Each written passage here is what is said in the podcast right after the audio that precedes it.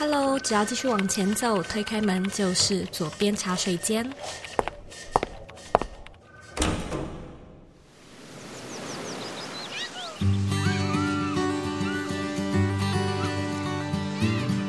你现在在收听的是左边茶水间第两百零八集。相信呢，有在听左边茶水间的你，对于创业或者是身心灵的主题，应该都蛮感兴趣的。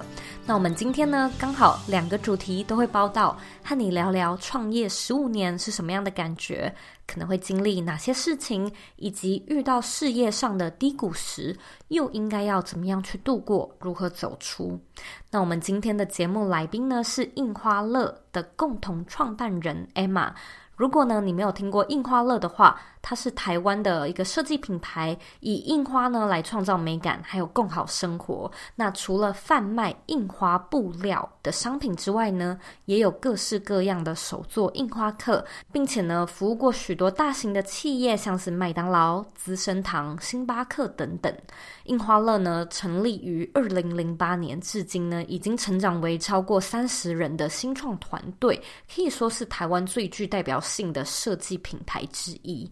那我们今天呢，邀请到 Emma 来到节目上，和我们分享她最新的印花牌卡创作品，以及创业十五年来的心路历程。过程中呢，也有提到他们遇过的品牌低谷、事业危机，以及身为创办人是如何经历和咀嚼这些压力，又怎么样将它们转化成养分，滋养自己还有事业。如果呢，你想要收看今天这一集的文字稿，欢迎你呢在网址上输入 G O E Y K 点 c o 斜线如何度过事业低潮。准备好了吗？让我们一起欢迎今天的来宾。Emma，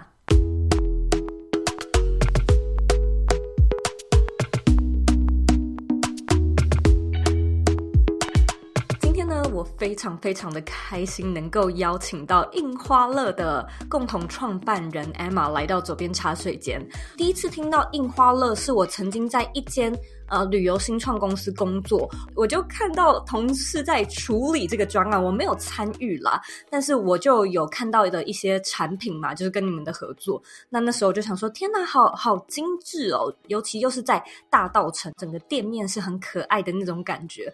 那第二次我看到 Emma 的时候，是我参加 CMX 的某一场讲座，Emma 在台上做分享，非常喜欢你的分享，虽然就是后来有点害羞，所以也没有上台打招呼。如今 把你邀请到节目上，能够采访你，我真的觉得非常的荣幸，也谢谢你今天就是来到左边茶水间当我们的嘉宾。嗨，Zoe，还有茶水间的大家好。就是我在呃大概零八年的时候，因为那个时候我大学毕业，从小到大我都是学艺术，那我大学是从美术系毕业，就跟我另外两位。高中的好朋友，我们就一起创了印花乐这个品牌。其实我们三个都算是在台湾从小就学艺术啊，然后就觉得啊，艺术是很棒的一件事情。可是后来我们出社会之后，就发现说，哎，不对耶，我觉得台湾的社会好像大家对于艺术啊，或设计，或是生活美感，都会觉得说啊，是很遥远的、很贵的，然后在我不会去的地方啊，这跟我没有关系。那我们就觉得，哎、嗯。这样子好像很可惜。那如果说我们有机会可以用我们自己的方法，让艺术可以更贴近大众，那我们就想做这样的事。刚好在那个时间点，零八年嘛，就是全球金融海啸，政府就开始鼓励很多年轻人可以出来创业。嗯、那也开始设立了很多不同的一些鼓励创业的一些奖金啊，或者是说像加速器这种地方。那所以当时我们就去申请了一个创业计划，就想说，嗯，我们可以用我们这个图案设计的这个专长，想要结合到布料这种生活用品，让我们的设计可以更容易的被大家所用，在大家生活里，是这样的契机来成立印花乐这个品牌。我觉得还蛮有意思的是，二零零八年那样的时空背景，我相信那时候的你们的这个品牌理念跟创业算是很。应该蛮新潮的吧？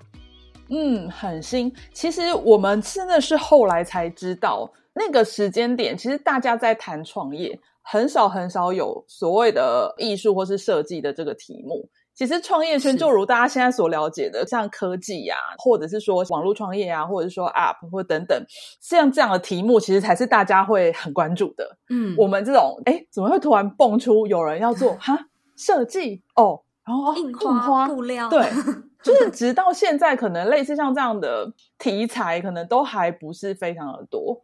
对，但是就社会上还是需要一些不一样的分众市场。我一直是用这样的观点在看我们的品牌。嗯哎，那可不可以就跟我们介绍一下？因为我觉得印花就是你们的专长是布料印花嘛，其实它可以运用的商品啊，或者是就是工具是方方面面的。就像我知道你们有出，首先就是布料，所以各式各样的布料，然后好像还有手机壳、电脑包，到最近就是也推出了一个新的产品是牌卡嘛。对，可不可以就简单的跟听众介绍一下，就是你们可能常见的或主打的商品大概有哪些类型呢？我会说，他会去区分，就是不同的族群或是时间，因为像我们那时候比较早期，大概在三五年前更久之前，那因为我们一直以来都有很多国外的顾客喜欢，因为他们会觉得说，哎，这个是很能够代表台湾当代的这种设计风格，展现台湾现在的这种生活方式啊等等，所以那个时候我们推出的产品，其实比较热卖的是可以跟外国人沟通台湾文化的这种设计品。嗯偏比较礼品类，比如说我们之前很多日本的顾客，因为日本人对布料是一种痴迷的 态度，所以他们就会只买布料，很单纯的布料，因为他们自己想要把它做成各式各样的东西。嗯，可是我们现在其实更 focus 在台湾本地的这个市场，对台湾人来讲，大家就会更重视，比如说生活实用的小物。像一些手机壳啊、电脑包啊，这种真的是工作实用的物品。这几年大家也越来越重视家居生活，所以很多家居里面的布制品，嗯、能够去展现他自己在家里面的就是想要的这种生活风格的，比如说抱枕啊，然后或是自己定制的桌巾啊、窗帘等等，像这样的东西就越来越多。我相信这是一个将近要十五年的创业，十五年的确也是随着现在时下流行些什么民生需求、民风的改变，然后一一的去改变，或者是创造出不一样的产品。嗯，讲到这个，我自己就很好奇，哎，你记不记得当时二零零八年创业那个时候的时空背景长什么样子？就是听起来你们好像有三个人嘛，所以你们就是三个人在一个小小的办公室，嗯、一开始就有大稻城就是印花乐的这个店面吗？还是你们是怎么样演进的呢？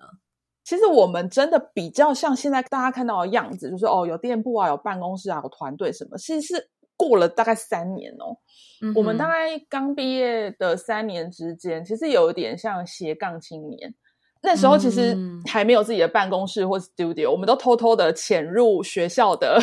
美术教室 去做产品，因为我最熟的就美术教室，然后那个工具又不用钱，然后 就自己买材料这样就好，就这样子做一点东西，然后就拿去寄卖啊。哦，不过因为那时候我们其实白天三位创办人都各自都还有不同的事情，比如说我其实当时已经有正职的工作，我在设计公司里面，另外两位 co-founders 他们一个还在念研究所、嗯、当老师等等，所以我们就是用。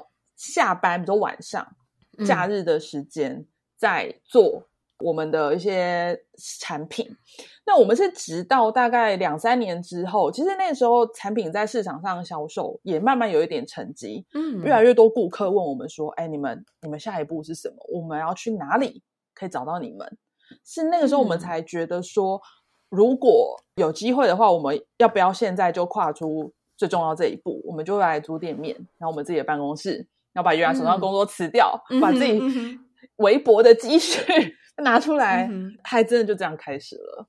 我可不可以现在就很直接的问你，嗯，你觉得创业到快要十五年，这是什么样的感觉？就是能不能够用？简单的一句话来形容一下，因为我最近就是左边茶水间刚满四岁，嗯、刚满四岁我就很兴奋，我想说哇，四岁了什么什么的，然后接下来就是要五岁了，好像做的越来越有心得。嗯、但是十五年呢、完全没有想过那会是什么样的感觉。我想到我们那时候创业四五年的时候，其实真的是一个超级充满憧憬的时候。对啊，很多我们当时都觉得，哦，最早期要验证的东西，我们都觉得已经验证过了，充满自信。就是正在飞。对，新的东西全部都要展开，然后也确实很多新机会开始。是我觉得啊，好怀念哦！天哪，My God，我这个时候好棒的年纪。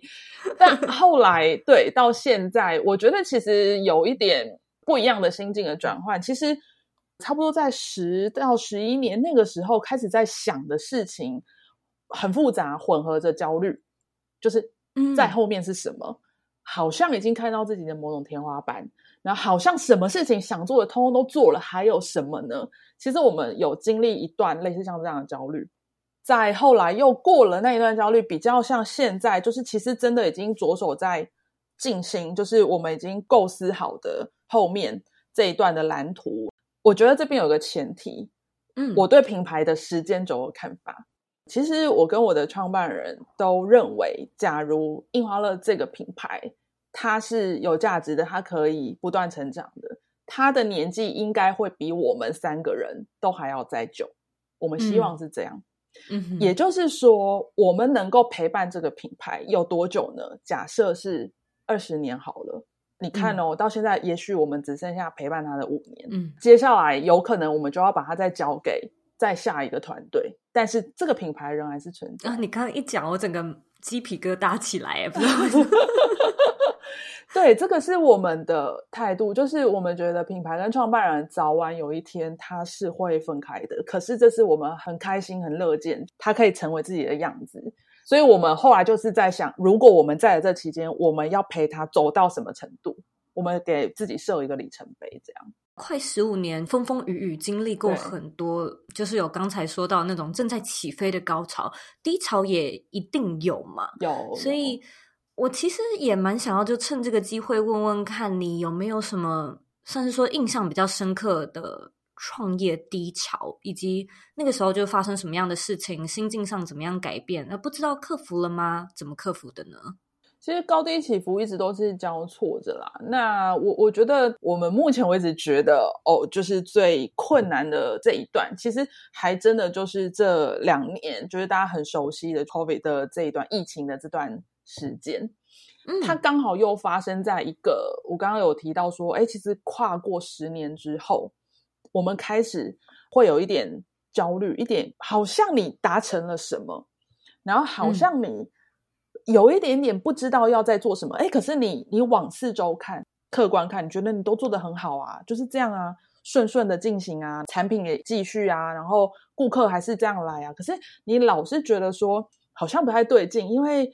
我觉得现在我们并不是一个真的很完全知道自己的下一步应该要怎么做，或者说很清楚未来方向的这样子一个时期，心中总有一点点的不安。但是在一个就是外部仍然持续成长的状态，其实我们是选择去忽略掉那个不安的。就在这样的时间点，就刚好在二零年的两年前嘛，整个。肺炎的这个海啸就起来，呃，因为我们过去，比如说在台湾好了，我们其实仰赖很多国外的顾客哦，就是有观光客对产品。嗯、那其实我们也已经拓展到国外很多不同的地方。可是其实 COVID 的严重程度是，当时几乎一夕之间，我国外的经销商，然后通路，通通都就我有一阵子非常害怕收到 email 或者电话。因为可能就是不知道哪个地方又告诉我们说，哦，可能这一次的货请先不要帮我们出，我们现在也是没有办法。嗯、接着就是台湾可能就开始封关，然后人越来越少，越来越少，然后砍半再砍半，就是你会觉得啊，你最害怕的那个场景成真，而那个时间点我们还不知道我们的下一步要做什么。大概就两年前吧，我觉得应该算是我生涯一个最大的瓶颈点。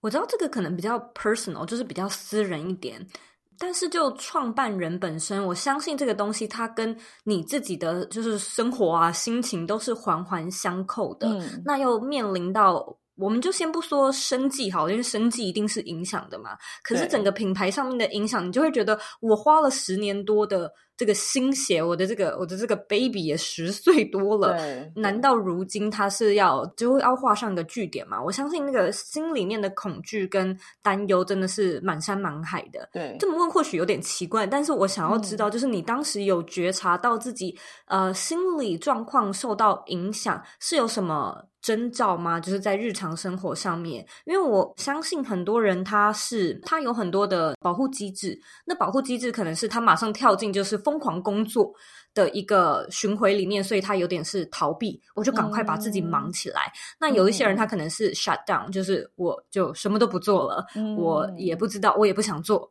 那你觉得你可能比较是像经历哪一种历程呢？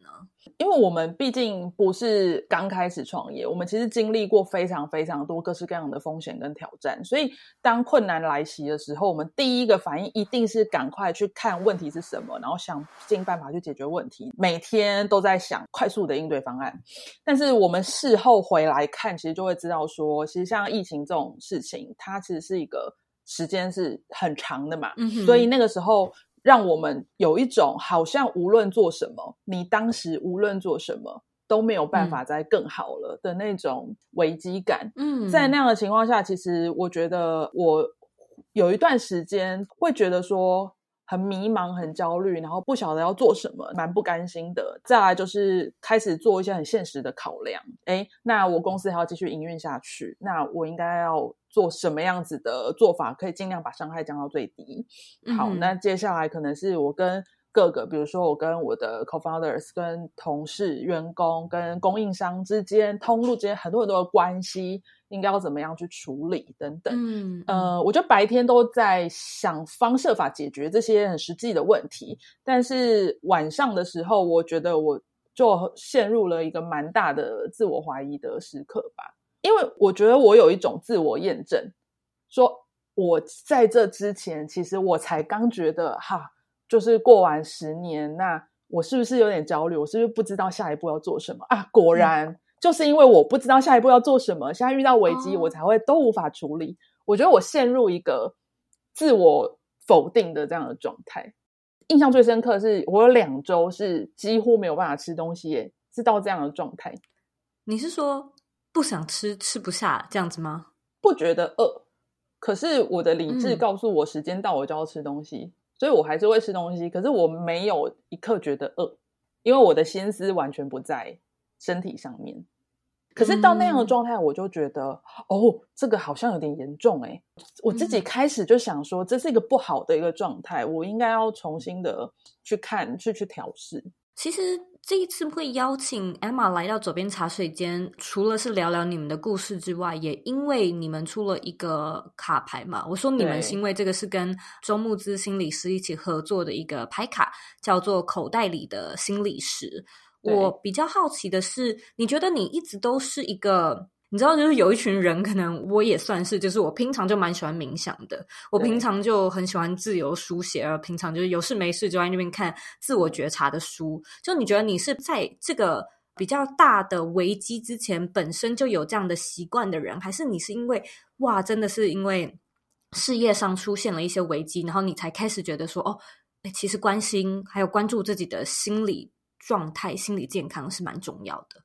呃，老实说，我以前很不关注我的心理状态，顶多可能会写比较是像管理日记这种东西。可是我其实不会去太在意我内心的真正的想法。也许我我觉得这跟每个人的个性真的有很大的关系。我是一个很高度关注外在的人，所以嗯，在这种低潮的时刻，我会必须被迫问我自己很多问题。的那个时候，我才发现，原来我那么不了解我自己的感觉，我都不知道我自己的真正的想法是什么，我发生了什么事。那我其实是从这个过程里面才开始慢慢的再去接触，比如说我在写日记的时候，我问自己更多的问题，然后也许是试着去回答，试着去剖析我为什么认为这是个问题，然后我的回答是什么。我觉得这个自我觉察的过程非常的神奇，因为。我甚至有时候会觉得，天哪！所以我连我问我自己问题的时候，我都在欺骗我自己吗？我真实的想法不是这样子吗？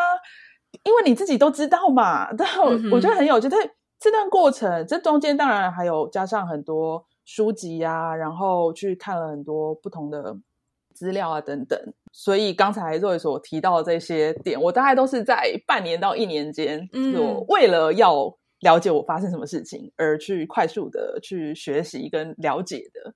我相信这个可能也是跟《情绪勒索》这本书的作者周牧之医师一起合作的一个开端。嗯、对啊，所以我比较像是说，我陷入低潮，然后我就发现说，哎，有一个方法对我很有用，就是自我对话跟每天用日记书写。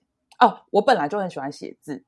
我觉得写字是一个、嗯、对我来说是一个很好的梳理自己的方法，但但是因为写着写着就发现说，其实是需要一些比较专业的引导，然后我就开始接触很多像心理师，然后或是书籍这样。那当时就想说，哎，假如这个方法它对我来讲是有用的，我真的好像慢慢的透过这种整理思绪的方法，嗯，去找到可以怎么样去更认识自己的情绪，然后找到。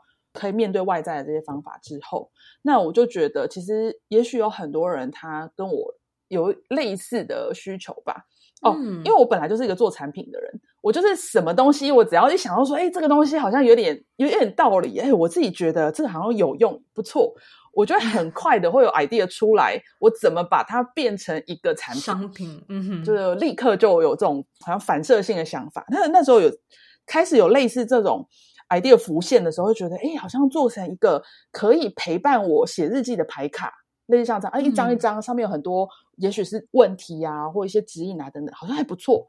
可是我没有心理的专业，那但是我很懂设计，所以我就想说，哎，如果我找一位很专业的心理师，然后他去结合我擅长的这些色彩啊设计，他其实有疗愈人心的能力，那我能不能开发一套类似牌卡这样的工具，让他陪伴每一个想要。自己梳理，自己去理解自己发生什么事情的这些人，可以让他有一个很陪伴的工具。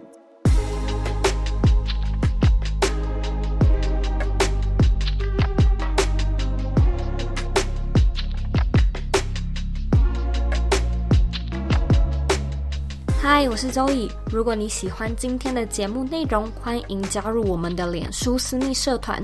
我们在社团里面呢，讨论很多有关远距工作、自我成长，还有个人品牌经营相关的内容。你呢，只要在脸书上面搜寻“理想生活设计”，就可以找到我们，并且填表单加入这个大家庭哦。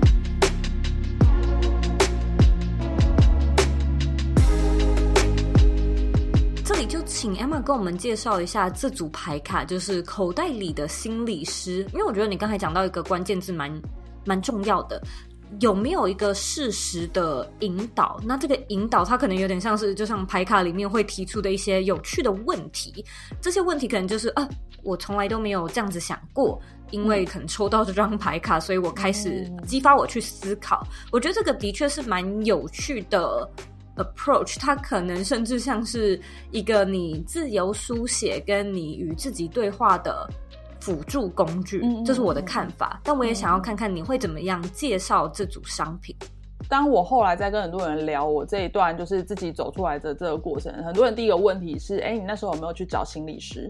那我没有。嗯，这个我没有的这个心路历程是这样。我觉得我当时提不起勇气。其实最坦白讲就是这样，我觉得我有要到去找心理师的这样的状态吗？其实很快就会浮现。但是我后来知道说，反正它很复杂嘛，就可能是我认为说啊，这可能是某种社会观感啊，或者说我自己可能对于心理师是不了解的。那所以我想要尝试这样的方法。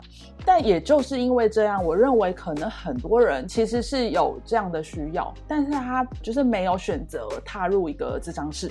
那我当时跟周老师去聊我的这个想法的时候，他其实非常认同。他说，事实上，他们心理师能够协助的对象也很有限，仅限于那一些愿意主动前来寻找他的人。嗯。所以，如果说他可以跟我们一起来开发出一套这种陪伴工具的话，他很希望可以去协助到更多人。那所以，我们当时。就有一个想法是说，我们不妨来拆解人们进到咨商室里面，嗯，他跟心理师一开始是怎么样开始进入的。嗯，其实当时我还蛮天真的，就觉得说遇到问题就解决问题嘛。哎，那是不是开始就开始问？就是牌卡上主要就是问题。但老师又跟我说，嗯，不不不是这样。他说，嗯，大部分人都觉得，哎，我现在有情绪来了，哦，我要赶快解决这情绪。但是事实上，人在没有真正接受自己的情绪之前，你是不可能解决它的。所以，心理师一个最重要的第一件事叫做陪伴，嗯、就是让你知道你现在是什么样的情况。嗯、这并不是很孤单，不是很少见的。其实很多人遇到这样的情况，他都会陷入这个状态。在你这个状态，他可能背后也许还有代表什么样的意义？我们先陪伴，再来才是你接受了，慢慢才开始用一些问题去引导你去思考。你现在遇到这个状态。嗯可能是因为什么样的原因，有很多不同切入点。嗯、这个其实，比如说我们把它设计在牌卡上，它就好像是心理是在引导你，可是其实你是在自己跟自己对话，嗯、自己在透过这个牌卡问你自己问题。嗯嗯。那在接下来，其实就会进入到说，因为人开始想清楚很多问题之后，你会想要做选择。我面对这个问题、嗯、，OK，我大概已经知道了，我选择我要怎么面对它。你就会需要指引，让自己去做出选择。其实是这样的一个过程。嗯，嗯，你知道我在看你们这组牌卡的时候，我觉得很有趣，就感谢你们分享理念，因为我真的有一种走进咨商室的感觉。嗯、就是我做过心理咨商嘛，然后有一个印象很深刻的小故事是，我就是遇到一些事情，然后我就在咨商室里面噼里啪啦的跟那个咨商师讲说：“哦，我们怎么样啊？然后家里怎么样啊？什么什么的。”对。结果那个咨商师他就突然问我说：“你感觉怎么样？”嗯，你觉得怎么样？How do you feel？这样子，然后我就我就想说，那我就继续把整个故事讲清楚，嗯、就是事情，我一直 focus 在 event、嗯、事件。对，我又继续讲嘛，然后讲了一下，他就突然等我讲到一个段落，他就跟我说：“哦，我没有问你，嗯，后续发生什么事情，我问你的是这件事情让你的感觉怎么样。”对就是他不断的回来问我说：“那这件事情 How do you feel？” 就是你的感觉如何？你的感觉如何？然后我真的觉得我可能跟你也很相似，就是我过去也是设计师背景，对，就是我都是 focus 在整个事件，然后事件发生了，所以他问题的背后是什么？要解决的方法是什么？对。但那个咨商师他可能就会 focus 在这件事情发生在你身上，让你产生了什么样的感觉？所以的确，可能牌卡上面真的会有点像是你。另类的走进咨商室，嗯、可是你是在自己的家里、自己的书桌前，可不可以也请就是 Emma 帮我稍微简单的解释一下这个牌卡它的使用方式呢？其实刚刚都有提到的重点就是感觉跟感受，这也是周老师在跟我在讨论的时候，他给我一个很重要的观念。他说，其实人们很常擅长分析的都是事情。可是人们并不擅长分析这个事情带给自己什么样的感觉，嗯，所以我们就觉得说，其实今天一个很重要的事情是让大家透过这个牌卡去觉察到自己的感觉，所以我们就选了十八种最常见的负面的情绪、负面的感受，嗯，非常的直接，我们就是把它呃写在这个牌卡上面，它成为这个牌卡的基础，它可能是愤怒，你是否感觉到愤怒？他可能是沮丧，可能是挫折。大家会先从觉察自己的情绪开始嘛？哎，就也有些人会问说：“我这个时候我觉得我什么情绪都有，那怎么办？”哦，我们还有一个叫混乱的情绪。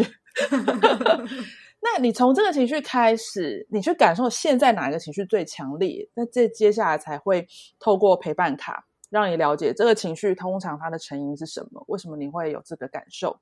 才是。嗯透过提问卡，慢慢的去梳理你这次遇到的这个事情可能是什么。那最后透过指引卡来引导你做出选择。除了这个很感觉好像很理性的这个梳理过程之外，其实里面还有一个小小的叫打气卡的卡片。那它就纯粹耍可爱用的，嗯、就是 上面呢，就是我们的团队就设计了两只情绪兽。很疗愈的，很可爱。然后它的上面的文字也都是很正面的，很打气的。因为你面对问题，你要解决一定是你嘛。可是你还是需要有一个支持的力量，也许是你告诉你自己。那这个牌卡上面其实就是你可以告诉自己打气的很多的灵感。有没有觉得这组牌卡特别适合给哪样的族群呢？其实我们本来一开始设计是给个人使用的，因为它叫自我对话嘛。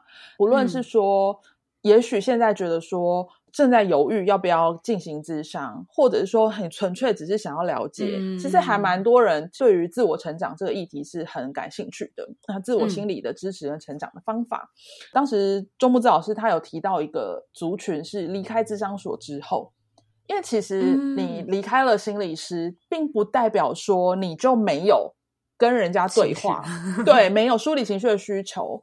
那其实还是有的，嗯、只是说你不一定要在智商室里面，所以它可以也可以是一个自我照护、离开智商所的自我照护工具。因为我这开发过程找了非常非常多试用者，嗯，我就发现到一个很有趣的事情，除了自己使用之外，嗯、使用完的人他忽然会得到一个方法，因为那个方法是一个过程嘛，嗯、就大家知道说那个过程脉络是什么，他忽然觉得看别人的问题特别清楚。然后 这时候就可以拿来变好，对，然后拿来跟别人一起使用。所以，比如说我有一些朋友，他都会在职场上使用。他会主管，他可以引导他的部署。嗯、比如说，在两个人私下 one on one 的时候，也许我们不要先讨论现在发生什么事情嘛。嗯、一样，你能不能先告诉我你对这件事情有什么感觉？那我们可以慢慢的来讨论。嗯、那也有人拿来用在伴侣关系之间，或是亲子之间。嗯、就是我觉得大家都。发明了很多自己的用法，用法 对，我我相信，就是同为设计师，就像你刚才说的，无论是团队里面的测试啊，就是商品出版、嗯、初步雏形出来了，一定会试玩一下嘛。对，嗯，有没有什么印象蛮深刻的，就是你们在测试跟试玩的过程的一些背后的小故事呢？我实在是太熟这套牌卡了，所以我就没有 用我自己来去做测试。不过，我想要分享一些我在开发这个过程，我觉得蛮有趣的事情。嗯，我跟周老师两个人的定位其实很微妙嘛。老师当然是专业心理师，可是我代表什么？我就是一个平凡人，然后我会有平凡人的各种情绪，平凡人各种不知所措，所以我就是这个代表。嗯我跟老师的合作方法就是说，嗯、我会把很多这个牌卡这些内容，我会先用一个平凡人的这个想法，我就先写下来，然后给老师看。老师从这里面再去做梳理出最后的合适的文字。那他有时候看一看，然后说：“嗯，我可以感觉出来，你是很不擅长愤怒这个情绪的人，你是不是都告诉自己你不要生气？”然后我说：“对，我 在写愤怒这个情绪的时候，我写的内容是。”整个核心就是说，不可以生气，生气是不好的。老师说，嗯、不是这样的，不能这样。那你要去感受愤怒这情绪，或者他就会说，哦，我觉得你很擅长处理挫折，你很擅长处理悲伤，你一定很常经历、嗯、等等。也就是说，我觉得这个过程好像就是我也在被你就，你就在智商，对，我在被老师疗愈。可是他讲的也没有错，就是说一开始的开发可能会带入一点个体经验。嗯，但是老师认为这是好的，因为它代表可能我从我的这个角度，可以让更多大家去感受到这个情绪上面的共鸣。那他的角色其实是一个比较超然的角色，他就在看着我们，嗯、然后觉得今天这个情绪你可以怎么样梳理？对，老师有分享他自己最不擅长处理的情绪。嗯，偷偷问，老师又说：“哦，我就很不擅长处理嫉妒。”然后我就说：“哦，老师嫉妒这个我很熟，没有关系，我来告诉你。”反正这是我们背后开发的那个小故事。我我真的觉得蛮喜欢你今天的分享，无论是站在设计师的角度，或者是站在一个面对情绪不晓得该怎么处理，甚至是嗯、呃、另外一个角度是创业者，就是嗯兼顾品牌、兼顾营运的角色，我觉得。每一个面向，每一个身份，你都会面对到完完全全不一样的课题，跟你的出发点也会完全不一样，考量的东西也不一样。所以我觉得这一路上面真的是风风雨雨。那我也蛮好奇的是，你有没有想过？你觉得自己有没有什么样可以说是蛮特别的特质，甚至可以称得上是超能力？就是在你的可能无论是创业啊，或者是拼命追梦的这段路程，不断的协助你，不断助你一臂之力的一个特质呢？我我从小就知道，我不是一个一开始做一件事就会很上手的那种小孩。可是呢，嗯、我发现我的耐耐力很好。所以，如果说我的超能力的话，哦、我觉得是配速的能力。嗯，就是像跑步，你在练习，其实长跑的人你要很会配速，你不会一开始冲太快。那我就发现说、嗯、，OK，我是有耐力的人。好，那我就很刻意的持续练习。嗯、就是我想要做某件事的话，那我会去分配。比如说，我会想要花一个月，我花一年、两年的时间去完成这件事。那我自己给我自己的进度就是到哪里，嗯、现在这样就好。可是我可以因为这个配速的关系，持续不断的一直做下去。如果这算一种超能力的话，呃，我也是这样的人呢，就是我也是那种一百公尺冲刺，呃，不是我的强项。可是如果要跑操场四圈那种四百公尺，我通常都可以前三名。蛮可以理解的，嗯、对啊，毕竟你你看茶水间现在也四年啦，然后我相信 它一定是一个可以持续长跑下去的一个节目。非常谢谢，我相信今天听众听完之后，应该也对这个牌卡蛮蛮好奇的。嗯、除了可以回到左边茶水间的原文找到相关的资料的话，我们还可以在哪里找到相关的资源呢？其实，在我们的网站上，就是搜寻印花乐的话，就会有牌卡相关的资讯。大家可以在我们的网页上面浏览更多。今天呢，非常谢谢 Emma 的时间，我跟你聊得非常的愉快。谢谢。现在呢，我要来问你最后一个问题。嗯，你认为的理想生活是什么呢？我觉得理想生活是对得起自己，对自己选择的生活甘之如饴的生活，就是最理想的。你觉得你现在在过你理想中的生活吗？对啊，因为每一个人都会有自己。才知道的想选择的生活方式，虽然我们很多时候好像会去羡慕别人，好像觉得他跟那样过好像也不错，可是到头来，那是不是你想要的生活呢？当你自己很清楚你现在在做这件事情，也许别人不见得觉得你是最好的，但是这就是你的选择，对自己的选择很庆幸，很甘之如饴。我觉得这个就是最重要的。那我想我是走在这个路上的。嗯，好开心啊！好喜欢听到这种很确定的答案。我觉得，尤其是在现在这个 social media 当道的年代，像我自己也有一模一样的问题，就是你知道，我在网络上追踪一些你喜欢的人，然后你看着他们的生活，你就会觉得我也好想试试看。像是我近期就是开始追踪一些有在做园艺，就是有在家里自己种一些花花草草的人。就看着看着，我就觉得哎，好羡慕人家的生活，然后也好想要把家里布置成那样子，很漂亮，有很多花，有很多草。嗯、呃，真的实际执行之后，发现我超级无敌不擅长。哈哈，不会啊，也会很多人羡慕左边的生活啊。是，对啊。只是我就觉得这个是一个很好的例子，就是我也很常会看着其他人的生活，然后想要去试。但我觉得不错的是，呃，我真的试了之后，你也可以发现自己适合或是不适合，喜欢或不喜欢。嗯、所以、嗯、看到别人的生活过得怎么样，然后去抄或者是去试试看，我觉得都没有什么问题。可是回过头来，真的像 Emma 所说的，从这个过程中。更加的认识自己，或者透过牌卡更加的认识自己，嗯、你才能够形塑出所谓自己选择甘之如饴的生活。这真的蛮重要的。那我像我跟 Zoe，我们应该都是在对自己的选择甘之如饴的路上吧？是的，非常谢谢今天的时间，跟你聊得很开心，也希望之后回台湾有机会再见。那就祝福好啊，你的牌卡跟周老师的牌卡募资顺利，谢谢。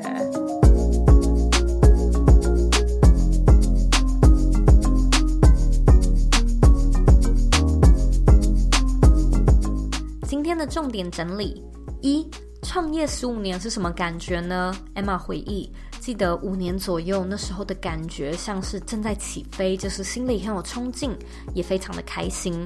但是呢，进到十年的里程碑，他开始有一些复杂混合的情绪，甚至有一点焦虑，不确定品牌还要做什么，还能做什么。那到了近期呢，也就是品牌迈入快要十五年的大关，Emma 认为呢，她看待时间轴的想法是，只要品牌是有价值的，这个品牌的年纪应该要比创办人都还要久。所以呢，你一个创办人能够陪伴这个品牌有多久？可能是十年、二十、三十年的时间。总而言之，它真的不可能是一辈子的。那你会希望你的品牌因为你的退休就消失吗？还是呢，你会选择像印花乐一样再交给其他的团队？我其实觉得呢，这个是每一位创办人都需要思考的问题。一个品牌它就像是小孩一样，如果我们的关系健康，品牌也健康，品牌跟创办人迟早会分开，迟早也要分开。同样的，就像是小孩一样，当你能够看到品牌成为自己的模样，变成很厉害，或者是自己也营运得非常好，其实你也会感到很欣慰、很开心嘛。所以或许呢，从这样反向的角度来思考。你的经营模式可能就会彻底的改变，也不一定。二，Emma 回顾，在创业十年左右的时候呢，他开始发现一切好像都顺顺的，可是老觉得不太对劲，不知道下一步到底要怎么做，就是心中有一些不安。可是因为呢，外部看来又是持续的成长，所以他选择去忽略心中的不安。自己呢，在创业这几十年来遇过最大的事业危机，似乎呢，就真的是二零二零的新冠疫情。当时呢，一夕之间的出口产业跟观光客乐园全部消失，那种感觉呢，真的就像是噩梦成真。每天呢，都快速的进入战斗模式，但是在夜深人静的时候呢，却也陷入就是自我责备，还有自我验证的轮回。到了这个时候呢，Emma 才发现，过去的自己并没有关注心理状态的习惯，是直到自己的状况。反映到生活饮食上面的健康，才意识到哦，自己可能真的是需要去求助的。可是呢，同一时间心里又一直会有一种，嗯，我有严重到需要去看心理医生吗？这样的一个想法。不过，呃，这个呢，其实也意外的开启印花乐和周慕姿心理师的一个合作的道路。三。其实呢，聊到心理的状况，我相信大部分的人，包含我在内，第一时间呢都是没有办法提起勇气走进咨商室。毕竟去看医生呢，它本来就是一件奢侈而且需要勇气的事情。那也正因为如此呢，其实心理咨商能够协助到的人，一直都只有愿意主动来咨询的人，对吧？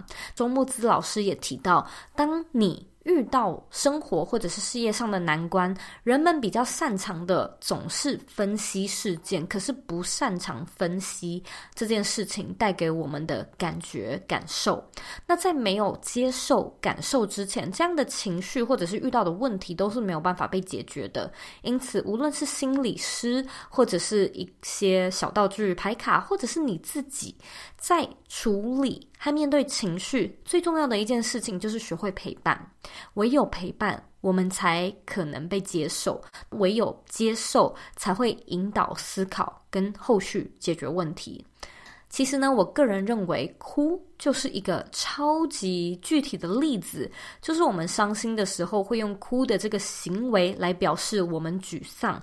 那在哭的这段时间呢，你好像也不太能够特别做些什么其他的事情，你就是只能很专心的来哭，很专心的来陪伴伤心的自己。这也难怪，就是你每次哭完之后呢，情绪好像都会好很多，因为你的情绪被你看见了嘛，就是 literally 被你陪伴，才有机会被你释放，让你走出阴霾。因此呢，我觉得哭它就是一个超棒的例子，陪伴的好例子。非常感谢你收听我们今天这一集的节目。无论呢，你有没有在创业，我相信呢，我们都还是有为自己热爱的事情奋斗、努力的经验。希望有，应该有吧？那在这个过程中呢，你会遇到各种的难关、各种挑战。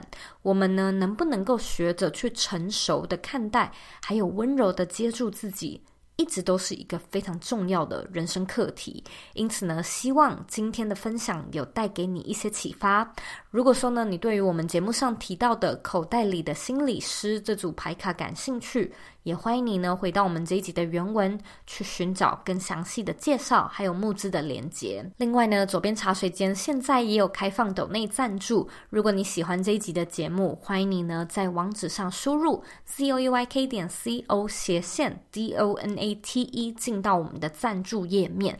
这个赞助呢是一次性的，也可以自选金额，所以不用感到有压力。但是呢，你可以用实际的金钱来支持我们，有更多的资源去为你做更优质的内容。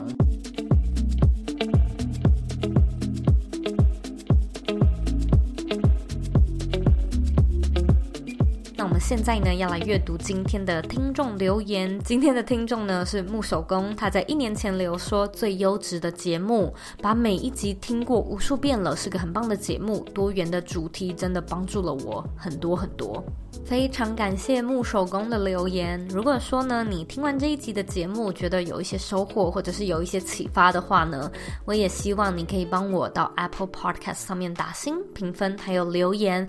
在留言的时候呢，我希望你可以告诉诉我你现在正在收听的集数，这对我来说的帮助会非常的大。别忘了订阅这个节目，还有把这个节目分享给身边你认为会有需要的人，或者你认为很重要的人。假设你还有其他问题的话呢，你也可以回到我们的原文，或者是我的 Instagram 上面找我。我的网站网址呢和 IG 的账号一样是 zoeyk 点 co。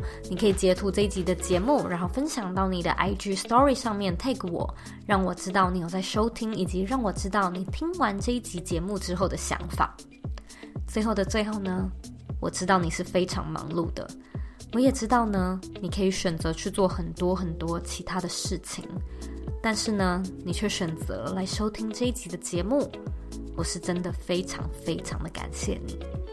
现在呢，我也想要花一点时间跟你说，你是你人生的负责人，你有权利，也有能力去过你真正热爱的人生。我们下次见喽。